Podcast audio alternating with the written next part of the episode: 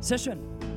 Hey, wir haben den Sommer und ich liebe es im Sommer, so eine Art Predigtpause zu machen. Ich versuche das jeden Sommer in den Sommerferien so ein bisschen zu machen. Das ist super erfrischend als Pastor mal ein paar Wochen lang den Kopf ganz frisch laden zu können. Und hey, seid gespannt, ich arbeite schon an richtig coolen Goldnuggets für den September. Bin so heiß drauf, wieder zu predigen, obwohl ich gerade erst aufgehört habe. Ähm, aber wir starten diese Woche eine kleine neue Serie, der wir überhaupt keinen Namen gegeben haben, außer Nein, ich sag's lieber nicht. Ähm, unsere Campusleiter predigen in den nächsten Wochen. Und das ist richtig cool. Heute haben wir Janina, unsere Communications Queen. Sie leitet das Communications Department. Dann haben wir Saskia, sie leitet Passion Groups und Next Steps. Und wir haben Christian, der unsere Rangerarbeit leitet. Hey, ich habe eine, ich habe zwei Erwartungen. Die erste Erwartung, ich kann schon ein bisschen reden, weil ich war ja schon im ersten Gottesdienst dass es richtig gut wird. Ich wurde inspiriert und ermutigt von diesen drei großartigen ähm, Preachern. Und die zweite Erwartung, die ist an euch als Kirche. Seid laut, seid laut, ermutigt sie und seid einfach auf der Stuhlkante, baut Atmosphäre. Sie haben echt was zu sagen. Von daher seid ihr bereit für das Wort Gottes, ja? Drei verschiedene Sprecher, jeder kriegt zwölf Minuten, steht gemeinsam auf. Lasst uns Janina auf der Bühne willkommen heißen.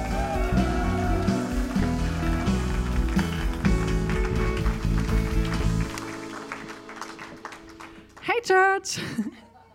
Also, ich bin Janina, wie schon gesagt, wie gehört. Ich darf das Communications Team leiten. Das sind wunderbare Mädels an meiner Seite. Applaus für die Mädels! Genau, ich bin seit drei Jahren verheiratet mit Marc, mit dem tollsten Mann der Welt. da steht er. Wir wohnen, wir wohnen in Legelshaus und haben zwei süße Kätzchen.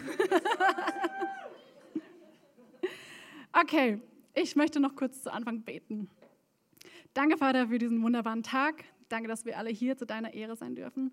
Danke, dass du uns gebrauchst und ich bete, dass du jetzt durch uns drei sprichst, dass du uns gebrauchst, dein Wort groß zu machen und deine Wahrheit zu sprechen. Amen. Wow.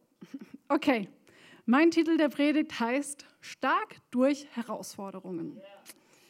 Okay, also ich weiß nicht, wie es bei euch ist, aber wir alle haben doch vielleicht so, äh, so eine perfekte Traumvorstellung von einem perfekten Tag, von einem perfekten Leben. Und bei mir würde es ungefähr so aussehen. Also ich schlafe schön aus, ich kuschel mit meinen süßen Kätzchen, ich kuschel mit meinem Mann, dann gehen wir entspannt frühstücken und ich, ich starte einfach so ganz entspannt in den Tag und bin bereit für alles, was auf mich zukommt ja, so sieht es nicht immer aus. Meistens fast gar nicht. Obwohl gestern, das war richtig cool, das muss ich euch noch erzählen. Am Freitagabend habe ich diese, diesen Satz aufgeschrieben von meiner perfekten Traumvorstellung. Und dann habe ich ja gleich realisiert, okay, so wird es ja nie sein. Und dann mache ich am Samstagmorgen auf und was war? Es war genauso, wie ich es aufgeschrieben habe. Das war so geil. Und ey, ich habe wieder gemerkt, hey, wie, wie cool ist Gott, oder? Wir, er kennt unsere Wünsche, er kennt unsere Sehnsüchte und ich habe mit meiner Katze gekuschelt. Mein Mann war da und wir hatten Zeit zum Frühstück. Es war wunderschön. Also danke Gott dafür. Okay, also jetzt aber wieder zurück zur Realität. Also meistens spielt das Leben ja nicht so. Bei mir ist es dann so, lange ausschlafen geht nicht, ich muss früh aufstehen zur Arbeit. Meine Kätzchen müssen nachts raus, die stören mich nur und würden mich aufwecken. Und mein Mann ist eigentlich schon längst auf dem Weg zur Arbeit, wenn ich gerade mal ein bisschen wach werde. Also wird nichts. Und ich könnte jetzt eigentlich schon so richtig mies gelaunt in den Tag starten. Ich könnte schon so richtig schlechte Gedanken haben. Tja, und dann sind ja auch noch die Herausforderungen, die auf uns warten. Die ganz vielen Probleme, die immer wieder auf uns zukommen und mit denen wir immer wieder zu kämpfen haben. Und was meint ihr? Wo fangen denn diese Kämpfe an? Habt ihr eine Ahnung? Ja, hier oben, hier im Kopf. Und vielleicht habt ihr schon mal dieses Sprichwort gehört, das ich euch mitgebracht habe. Achte auf deine Gedanken, denn sie werden Worte. Achte auf deine Worte, denn sie werden Handlungen. Achte auf deine Handlungen, denn sie werden Gewohnheiten. Achte auf deine Gewohnheiten, denn sie werden dein Charakter. Achte auf deinen Charakter, denn er wird dein Leben. Das heißt Schicksal in dem, aber ich habe es jetzt als Leben rüber äh, übersetzt, weil es für mich greifbarer ist. Krass, oder? Und in der Bibel finden wir ein Sprichwort, das es genau zusammenfasst. In Sprüche 4, Vers 23 heißt es, Was ich dir jetzt rate, ist wichtiger als alles andere. Achte auf deine Gedanken, denn sie entscheiden über dein Leben. Achte auf deine Gedanken, denn sie entscheiden über dein Leben.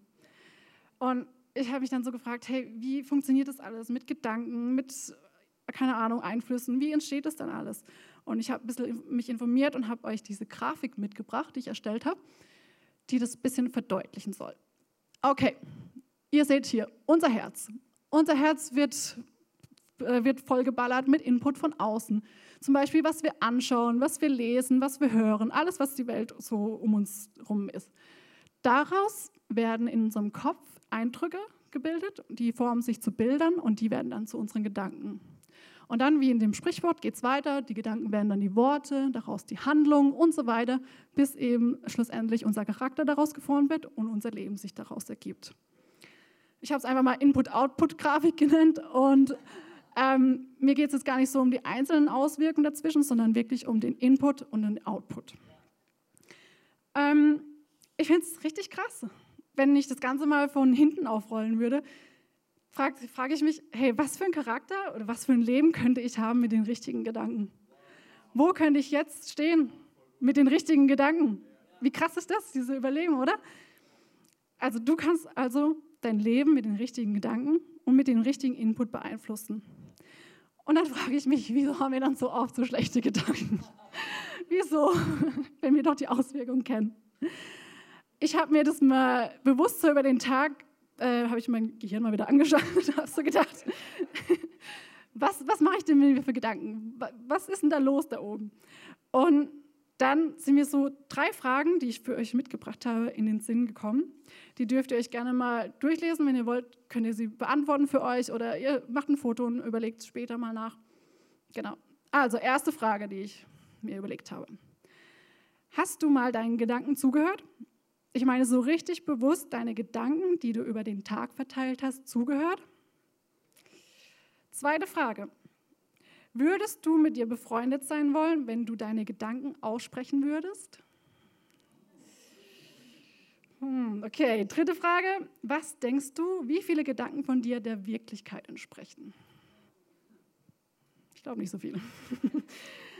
Okay, ich habe mir das wirklich mal bewusst gemacht und festgestellt, oh Mann, da ist wirklich viel Müll in meinem Kopf, wirklich viel Unwahrheiten, die ich immer wieder glaube, die ich immer wieder denke.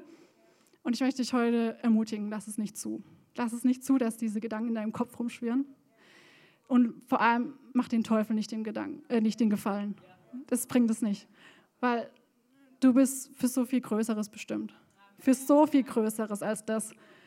Wenn dein Leben Jesus gehört, dann, dann sagt die Bibel, sind wir eine neue Schöpfung und wir haben Anteil an Gottes Herrlichkeit. Gott möchte seine Herrlichkeit durch dich zeigen, durch jeden einzelnen von uns. Weil wir in uns Jesus haben, repräsentieren wir diese Herrlichkeit Gottes. Und da haben einfach diese schlechten Gedanken überhaupt keinen Platz. Lass, lass es einfach. Es ist schwer, aber lass es. Amen.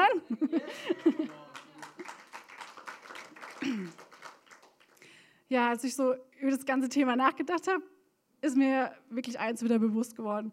Und zwar, dass wir uns einfach mit gutem Input beschäftigen müssen, mit Gottes Wort, also mit der Bibel. Wir brauchen wirklich guten Input. Wir können nicht immer das vermeiden, was um uns passiert. Wir leben nun mal in dieser Welt und die ist grausam, sage ich immer. Aber wir können für guten Input sorgen, der gute Gedanken generiert. Und die Bibel, sagt man so schön, ist ein tägliches Brot. Das heißt, du brauchst es täglich und es ist lebensnotwendig für dich. Es ist lebensnotwendig. Wenn du nicht gerne Brot isst, sag einfach meine tägliche Pizza, so wie mein Mann das machen würde. Oder für Vegetarier sag einfach dein täglicher Gemüseburger. Irgendwas, was dir gut schmeckt. Aber nimm es auf jeden Fall täglich zu dir. Weil wir verpassen, wir verpassen einfach so viel.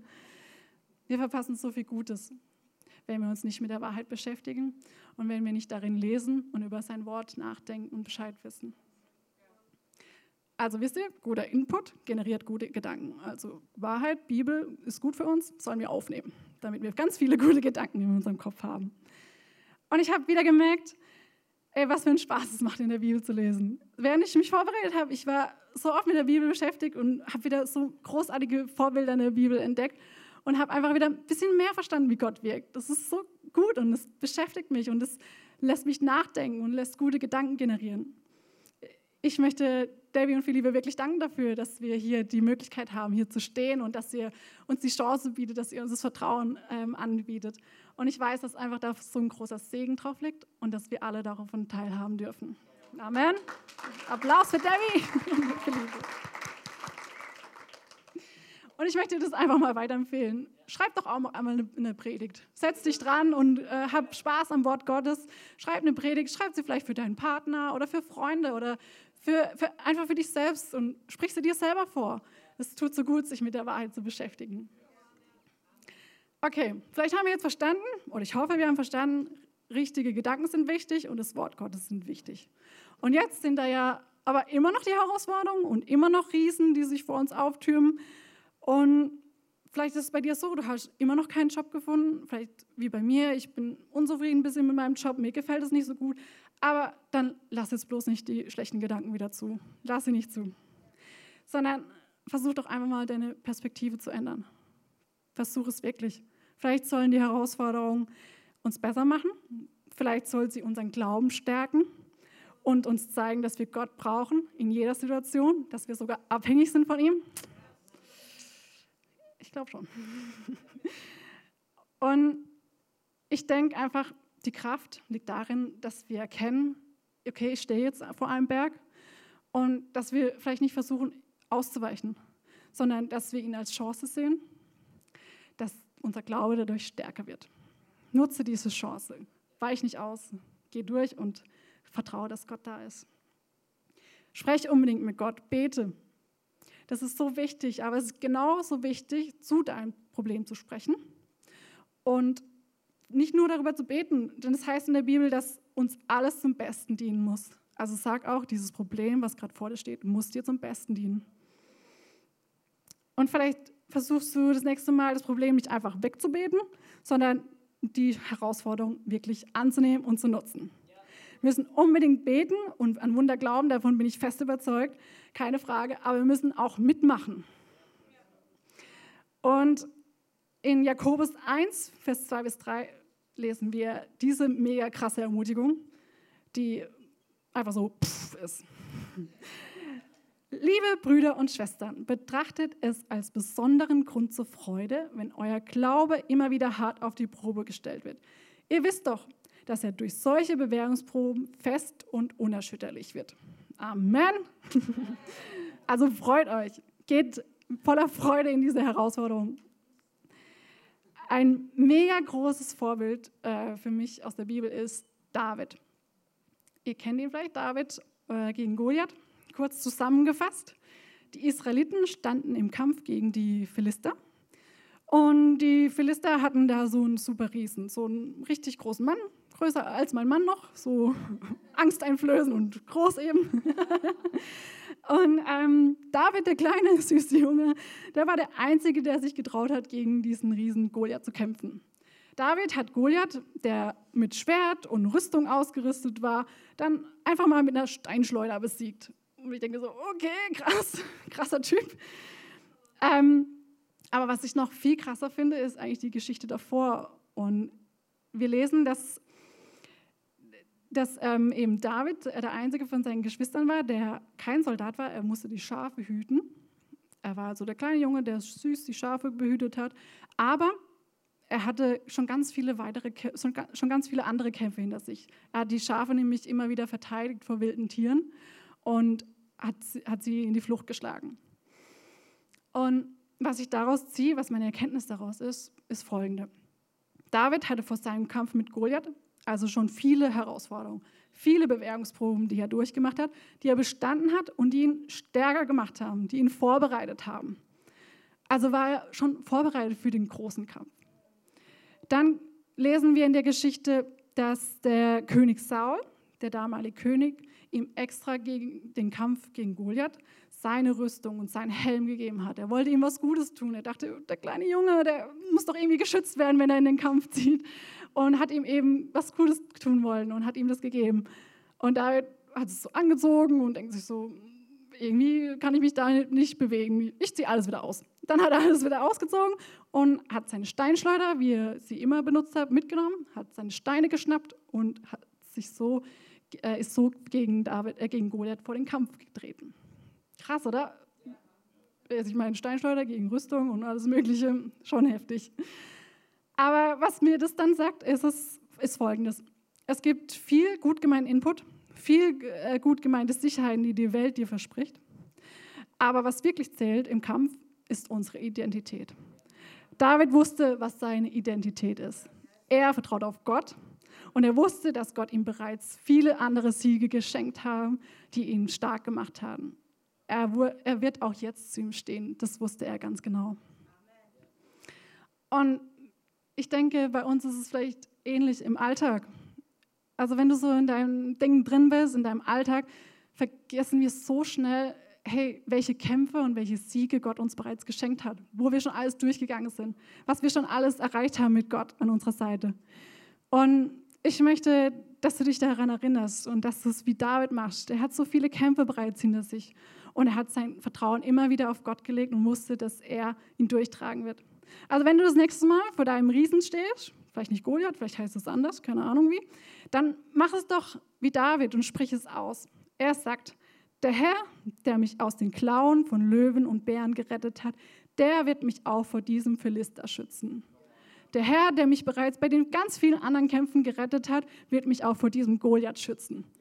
Wie ermutigend ist das, oder? Sag es doch aus, sprich es doch über deine Situation aus, wenn du das nächste Mal vorstehst.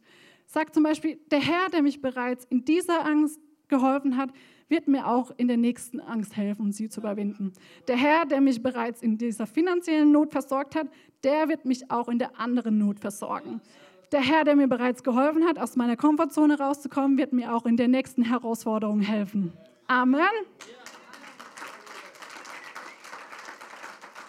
Ja, ich denke, das fokussiert uns einfach wieder auf Gott und wir richten unsere Gedanken auf Gott, auf das Wahre, was wahr ist. Also, durch Herausforderungen bin ich stark. Und nach Herausforderungen bin ich stärker. Amen. Danke.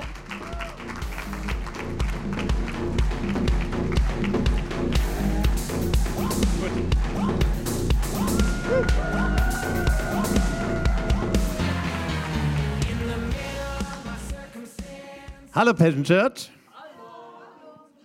So, schön, dass ihr da seid. Ähm, ja, Sommer in der Passion Church, ja, das war das Thema vom Philippe, hatte ich heute gerade erfahren, ne? übrigens. Ähm, ja, Sommer in der Passion Church wäre jetzt einfach, dann könnte ich jetzt eigentlich von der Bühne wieder runtergehen, weil ich bin äh, Pfadfinder leider, ja, und die Pfadfinder, die haben jetzt gerade Pause. Ne? Also wäre ich jetzt eigentlich schnell fertig, ja. Aber so verrückt wie wir Pfadfinder sind, machen wir immer besondere Sachen. Ja? Und so haben meine Frau und ich uns vorgenommen, wir reisen mal wieder ein Stück weit in die Vergangenheit. Die Vergangenheit von dir und von dir und von dir und von dir und von mir. Wir äh, wollen von Zwickau, in der Nähe von Zwickau, mit dem Fahrrad nach Berlin. So, mal eine richtige Tour, ja. Das sind so schlappe 300 Kilometer bis dahin und dann nochmal den Mauerweg, Mauerradweg. Das heißt, ein Radweg, der genau an dieser Stelle äh, durch Berlin durchführt oder um Berlin herum, wo die Mauer stand. Und ja, das war natürlich schon eine Herausforderung. Und eins war, wir haben uns ein kleines Navi dem, äh, als App runtergezogen und haben dann schon einmal die Tour so ein bisschen geplant, ja. Und bei einer Tour stand dann dabei, es gibt Möglichkeiten oder es gibt wahrscheinlich Gelegenheiten, wo Sie Ihr Fahrrad tragen müssen. Und gedacht, hey, das sind alles Radwege, ja. Du brauchst dein Fahrrad doch nicht tragen, das glaube ich nicht, ja. Und das ist so, ja. Und ähm, ja, und es war tatsächlich so. Ich bin in Potsdam, sind wir losgefahren, letzte Etappe bis auf den Mauerweg. Und der Mauerweg führte uns in eine Sackgasse. Und diese Sackgasse äh, haben wir gesagt, nee, das ist ein bisschen blöd, da fahren wir wieder anders fahren und fahren mit der Fähre über den Wannsee. Und also Fahrradweg zurück, Fähre Wannsee und der Fahrradweg ging runter und ich seh, sah die, von weitem schon die Fähre und düste da mit so 25, 30 Stundenkilometer runter und da kam eine Treppe. Und das war sehr aua. Und ähm, ja, Und das hat mich so ein bisschen zurückgeschmissen natürlich, weil äh, einmal war dann der Weg zu Ende. Und andererseits hat es mich ein bisschen in die Vergangenheit wieder zurückkatapultiert, weil ich dann auf einmal so wie so ein Film an mir durchlief und gedacht habe, wow, ähm, was passiert jetzt gerade? Und dann habe ich so festgestellt, ich bin 1961 geboren. Die Mauer entstanden 1961. Ich selber habe die Mauer hautnah erlebt. Meine, äh, mein Vater kam aus äh, Zittau, Nähe von der tschechischen Grenze, und ähm, meine Mutter von Offenburg. Und wir wohnten hier in Offenburg. Ich bin hier auf die Welt gekommen in Offenburg. Meine Mutter starb an meiner Geburt. Und mein Vater hat gedacht, nee, da bleibe ich jetzt nicht, jetzt gehe ich wieder zurück. Und bevor die Mauer, die wurde im Oktober äh, hochgezogen, wollte er zurück in die DDR, also in die DDR, in die Ostzone. Und an der Grenze hatten sie ihn verhaftet. Und wir waren drei Geschwister, drei Brüder. Und diese drei Brüder standen da an dem Zoll und ja, ich noch als Baby. Und meine Großmutter von hier hat uns wieder zurückgeholt. Heute muss ich sagen, zum Glück. Ja. Weil ich habe die Mauer dann später nochmal erlebt und ich sage euch, das war echt krass. Wer hat die Mauer mal live erlebt? Wer hat die wirklich live erlebt? Ah, es gibt doch ein paar, wo sie doch wirklich noch live erlebt haben. Ja, also ich muss sagen, äh, mein Vater habe ich nie wieder gesehen. Genauso wie meine Großeltern auf der Ostseite habe ich nie kennengelernt, habe ich nie gesehen. Insofern war das für mich natürlich schon, äh, schon als Baby natürlich ein krasser Start ins Leben. Und äh, ja, und es war auch immer sehr spannend. Ja, also bei den Großeltern aufzuwachsen war dann schon auch manchmal eine Herausforderung. Aber ich bin dann irgendwann später bin ich nach Berlin gekommen. Ein Freund von mir, die, der, ähm, die wohnt in Berlin. Die haben und er ist Busfahrer gewesen und hatten uns wirklich die Mauer gezeigt. Nachher wirklich die Ecken, wo du als Tourist vielleicht mal nicht so hinkommst. Und es war schon krass. Und wenn du mit der S-Bahn mal so äh, von Westberlin nach Ostberlin fahrst, musst umsteigen im äh, Umsteigerbahnhof und musst dann hier mit äh, voll mit MP bewachte äh, äh, Soldaten stehen da und gucken ja, dass nur der Richtige in der richtige Zug steigt und nicht der Falsche aus Versehen mal in der Westzug steigt. Und alles Kamera überwacht und alles totale Überwachungsstaat. Und ich war echt erschrocken damals und habe mir damals schon gedacht, hey, eigentlich bin ich doch froh, dass ich in diesem Staat nicht aufgewachsen bin. Ja. Aber was der Staat hervorgebracht hat, das hat das Volk Israel viele Male erlebt. Ja. Der Staat hat es wirklich geschafft, dass viele vom Glauben weggekommen sind. Und auch beim äh, Volk Israel war das so. Ja. Die, die sind immer wieder mal wieder abgedriftet und haben wieder mal manchmal viele Wege mal ohne Gott genommen. Ja. Und äh, in der DDR war das staatsgemacht. Ja. Das war von Staates aus gemacht und die Kirchen hatten nicht mehr den Einfluss. Aber irgendwann, 89, kam dann das Friedensgebet. Ja. Und es kam, und da waren wir jetzt gerade, diese kommende Woche, waren wir gerade in Potsdam an der Nikolaikirche.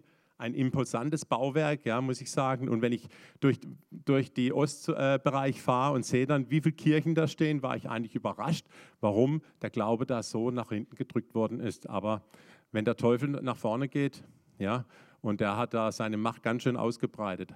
Aber die, die Leute sind aufgestanden und dann sehe ich wiederum, wie, wie Gebet wirkt, ja? wie ein Friedensgebet auf einmal was entstehen lässt und ein, wieder was zusammenwachsen lässt, was eigentlich erstmal unmöglich gewesen ist. Ja? Und das ist jetzt auch wieder ein kleines Jubiläum. Ja, wir sind 30 Jahre Einheit. Und wenn ich jetzt da drüben so die Wege durchfahre mit dem Fahrrad und denke dann, wow, Gott ist echt gut ist echt gut, ja. Was aus, aus den Kirchen wieder entstanden äh, ist, ja, was da wieder Neues gewachsen ist, ja.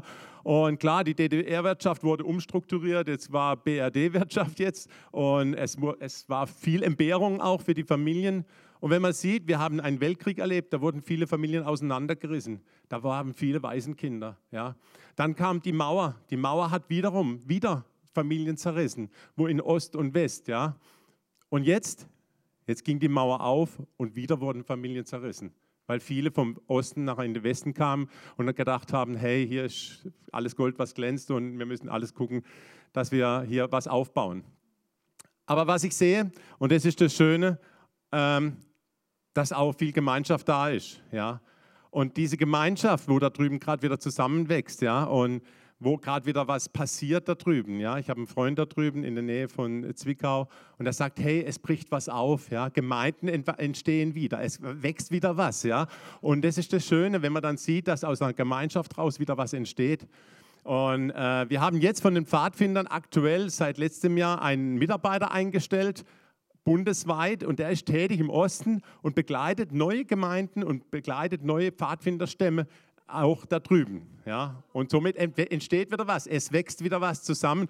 Und mir fiel dann so eine, eine Bibelstelle ein, und weil ich liebe ich lieb eigentlich die Bibel, ja, weil es so viel Weisheit drin steckt und vor allem gerade den Prediger. Und da steht im Prediger, äh, Kapitel 4, Vers 9, zwei haben es besser als einer alleine, denn zusammen können sie mehr erreichen. Und ey Leute, ich war froh, dass meine Frau da war, wo ich, wo ich gestürzt bin die Woche. Ja. Zwei sind besser als einer alleine. Ja. Und das ist das, was auch Gemeinde auszeichnet, was Gemeinde auch wirklich zusammenwachsen lässt. Zwei ist besser als einer alleine und viele sind besser wie einer alleine. Und so kann, können wir auch viel mehr erreichen. Ja. Und vor allem hey, es gibt in unserem Leben immer so viele Situationen, wo du vielleicht mal Trost brauchst, wo du Hilfe brauchst wenn du auf dem Boden liegst, wo dich niemand aufhebt. Danke, Elke. Ja, sie hat mich aufgehoben. Und es ist einfach schön, ja.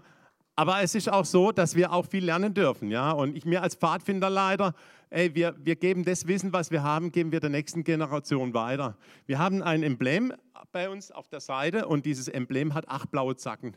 Und Joel, der erste Zacken, wachsam. Okay, ja, seht ihr, meine äh, Pfadfinder, die wissen das. Wachsam, rein, ehrlich, tapfer, treu, höflich, gehorsam, geistlich. Das sind diese blauen Zacken. Und wachsam, ja. Also ich habe es äh, am eigenen Leib spüren müssen, wenn du nicht wachsam bist, ja. Obwohl mein Navi gesagt hat, hey, du musst dein Fahrrad an einer Stelle mal tragen, habe ich gedacht, ey, das ist ja wohl, also kann ja wohl nicht sein. Ne? Ich war nicht wachsam, ja.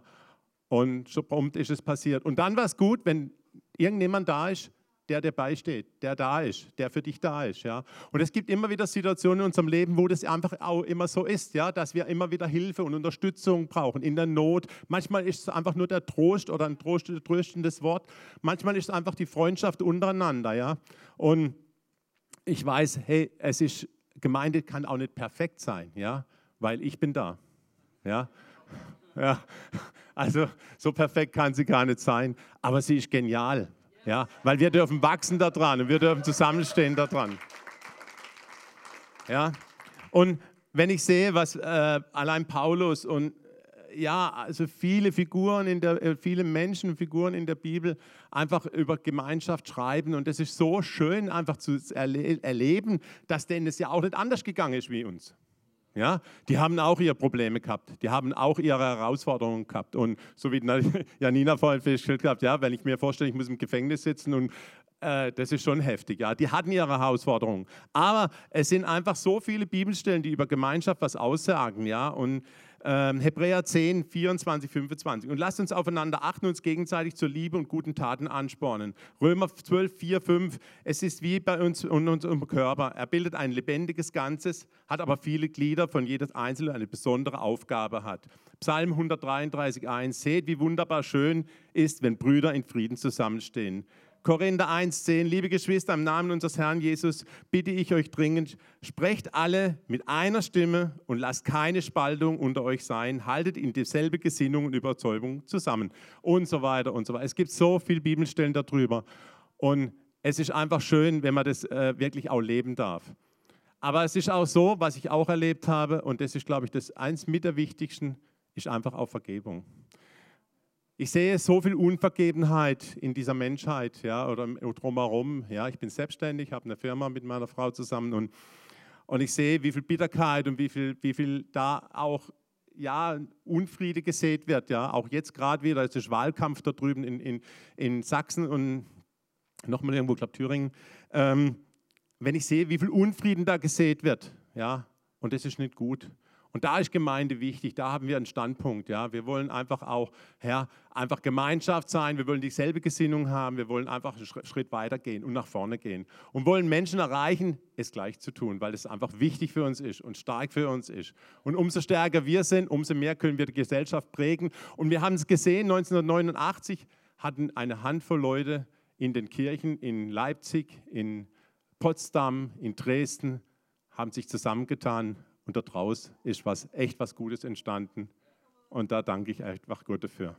Amen.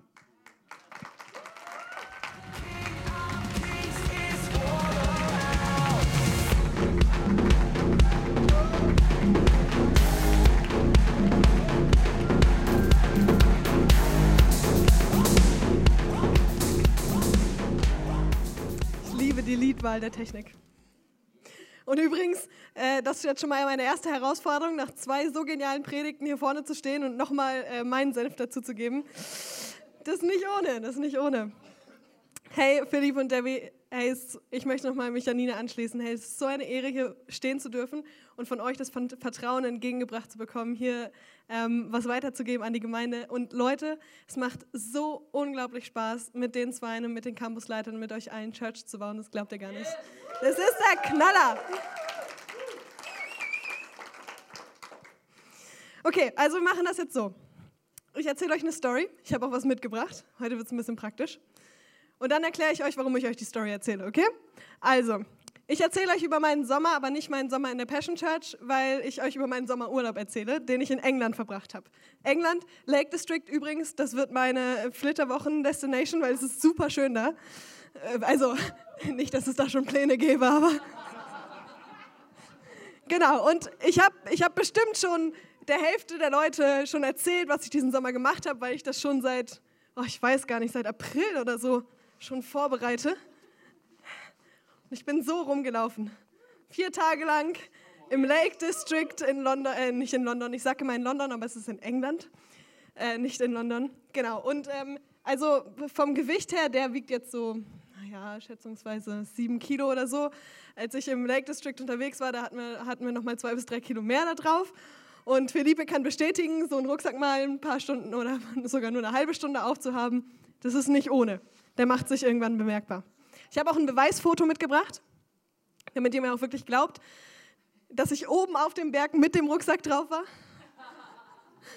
Das ist, der, äh, das ist ein Berg, der heißt Helvellyn im Lake District. Und äh, zeig nochmal das zweite Foto. Das war dann der zweite Berg am zweiten Tag, da sehe ich schon ein bisschen fertig aus, oder? Das war so, naja, auf halbem Wege.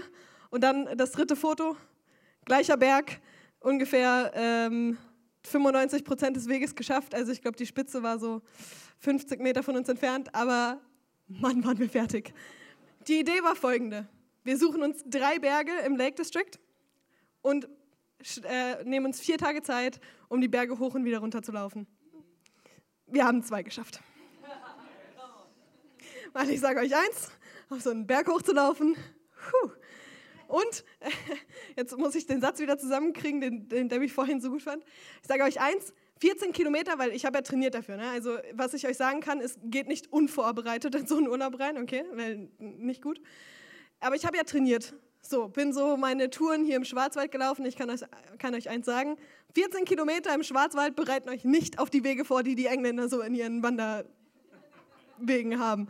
Wir sind der erste Berg, da wo ich noch glücklich aussah und wo die Sonne geschienen hat und so.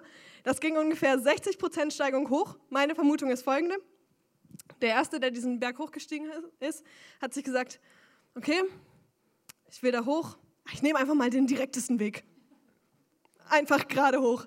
Und dann war er irgendwann so bei, bei 30, 40 Prozent. Und dann hat er gesagt, okay, puh, schon ein bisschen anstrengend. Dann hat er angefangen, so leichte, so Serpentinen zu laufen. Wenn, wenn ihr den Schwarzwald kennt, ne, da geht es immer dreimal um den Berg rum, bis man irgendwann so an der Spitze ist. Äh, äh. Gerade hoch, gerade wieder runter. Runter war auch, also auch so steil. Und dann so Schotter. Und das ist besonders schön, weil ich meine, Wanderschuhe an und alles, aber da bringt dir das Profil auch nichts mehr. Und die Freundin, mit der ich unterwegs war, ist einmal, hat sich einmal hingepackt, also einmal so schön ähm, die Füße unter ihr weggerissen und hat sich erstmal den Oberschenkel ein bisschen ähm, gezerrt. Am ersten Tag. Also war, war gute Voraussetzung. Aber wir haben es auf den zweiten Berg hochgeschafft. Genau. So, warum ich euch das erzähle, sage ich euch gleich. Also auch ein bisschen, weil ich damit angeben will, dass ich auf zwei Berge hochgestiegen bin. Und äh, das, wir, sagen immer, wir sagen immer, wir hätten es auch noch auf den dritten Berg hochgeschafft. Aber, aber wir saßen da an dem Campingplatz beim Frühstück und dann hat sich ähm, die Freundin hat sich noch ein Cappuccino geholt. Da gab es so ein kleines Café, also wir waren auch ein bisschen Luxuscamping. Ne? Ähm, und dann hat sie sich den Cappuccino geholt, kam zurück und sagt, Saskia, weißt du, was für ein Gespräch ich gerade überhört habe? Da standen zwei und da hat der eine gesagt, boah, immer diese blöden Touris, sind die irgendwie, sind die irgendwie nicht ganz richtig im Kopf? Das sind gestern äh, welche auf Scaffold Pike, das war der dritte Berg, den wir hoch wollten, hoch im Regen und im Sturm und mussten mit dem Hubschrauber abgeholt werden. Und wir so, okay. Weil es hat geregnet und gestürmt und wir so, na, das machen wir dann vielleicht doch nicht. Das ist unsere Ausrede, das ist unsere Ausrede.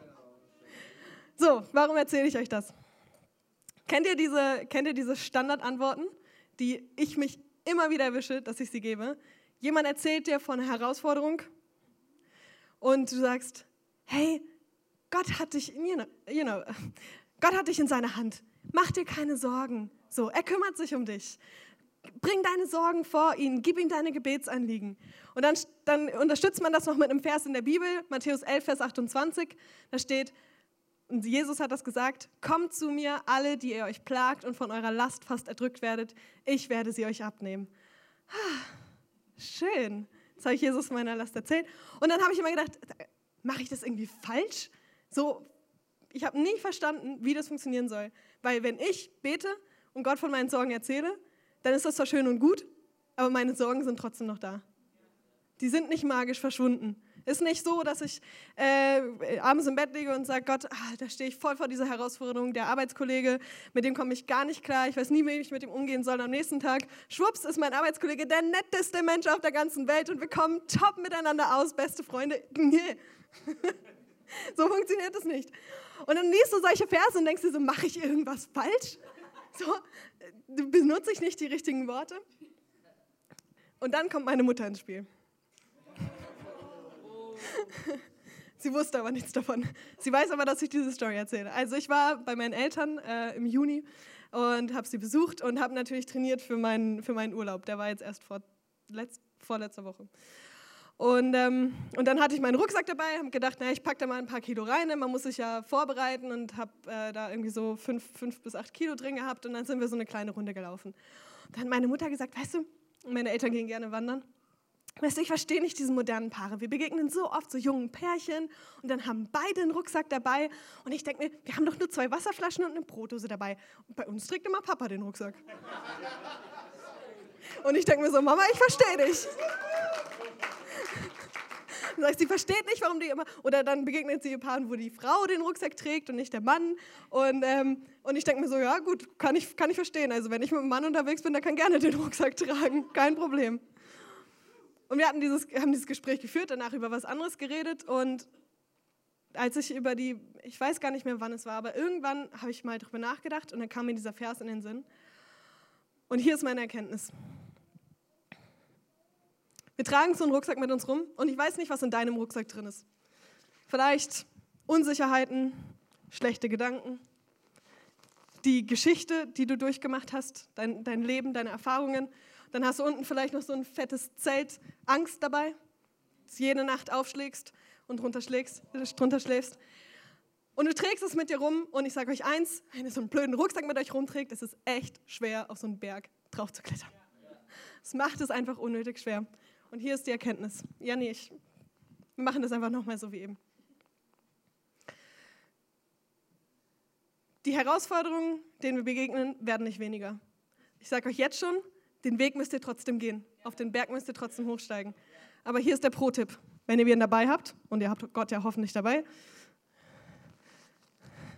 gebt den Rucksack doch einfach ab. Kommt zu mir alle, die euch plagt und von eurer Last fast erdrückt werdet. Ich werde sie euch abnehmen. Jesus hat nicht versprochen, dass wir den Weg nicht gehen müssen. Er hat auch nicht gesagt, dass wir nicht auf den Berg hochklettern müssen. Er hat auch nicht gesagt, dass es einfacher wird. Aber er hat gesagt, weißt du was? Lass mich diese Last tragen. Danke, Janni.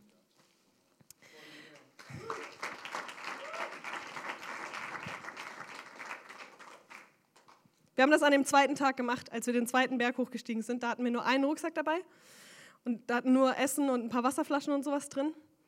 Und ich sage euch jedes Mal, wenn ich diesen Rucksack abgeben konnte, ich war so dankbar für die Freundin, mit der ich unterwegs war. Es war so viel einfacher, den Berg hochzusteigen. Und das klingt jetzt wieder, vielleicht wieder wie so eine, ja, ja, gib die Last an Gott ab.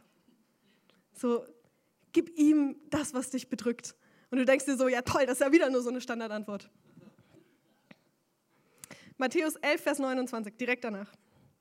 Nehmt mein Joch auf euch und lernt von mir, denn ich bin gütig und von Herzen demütig.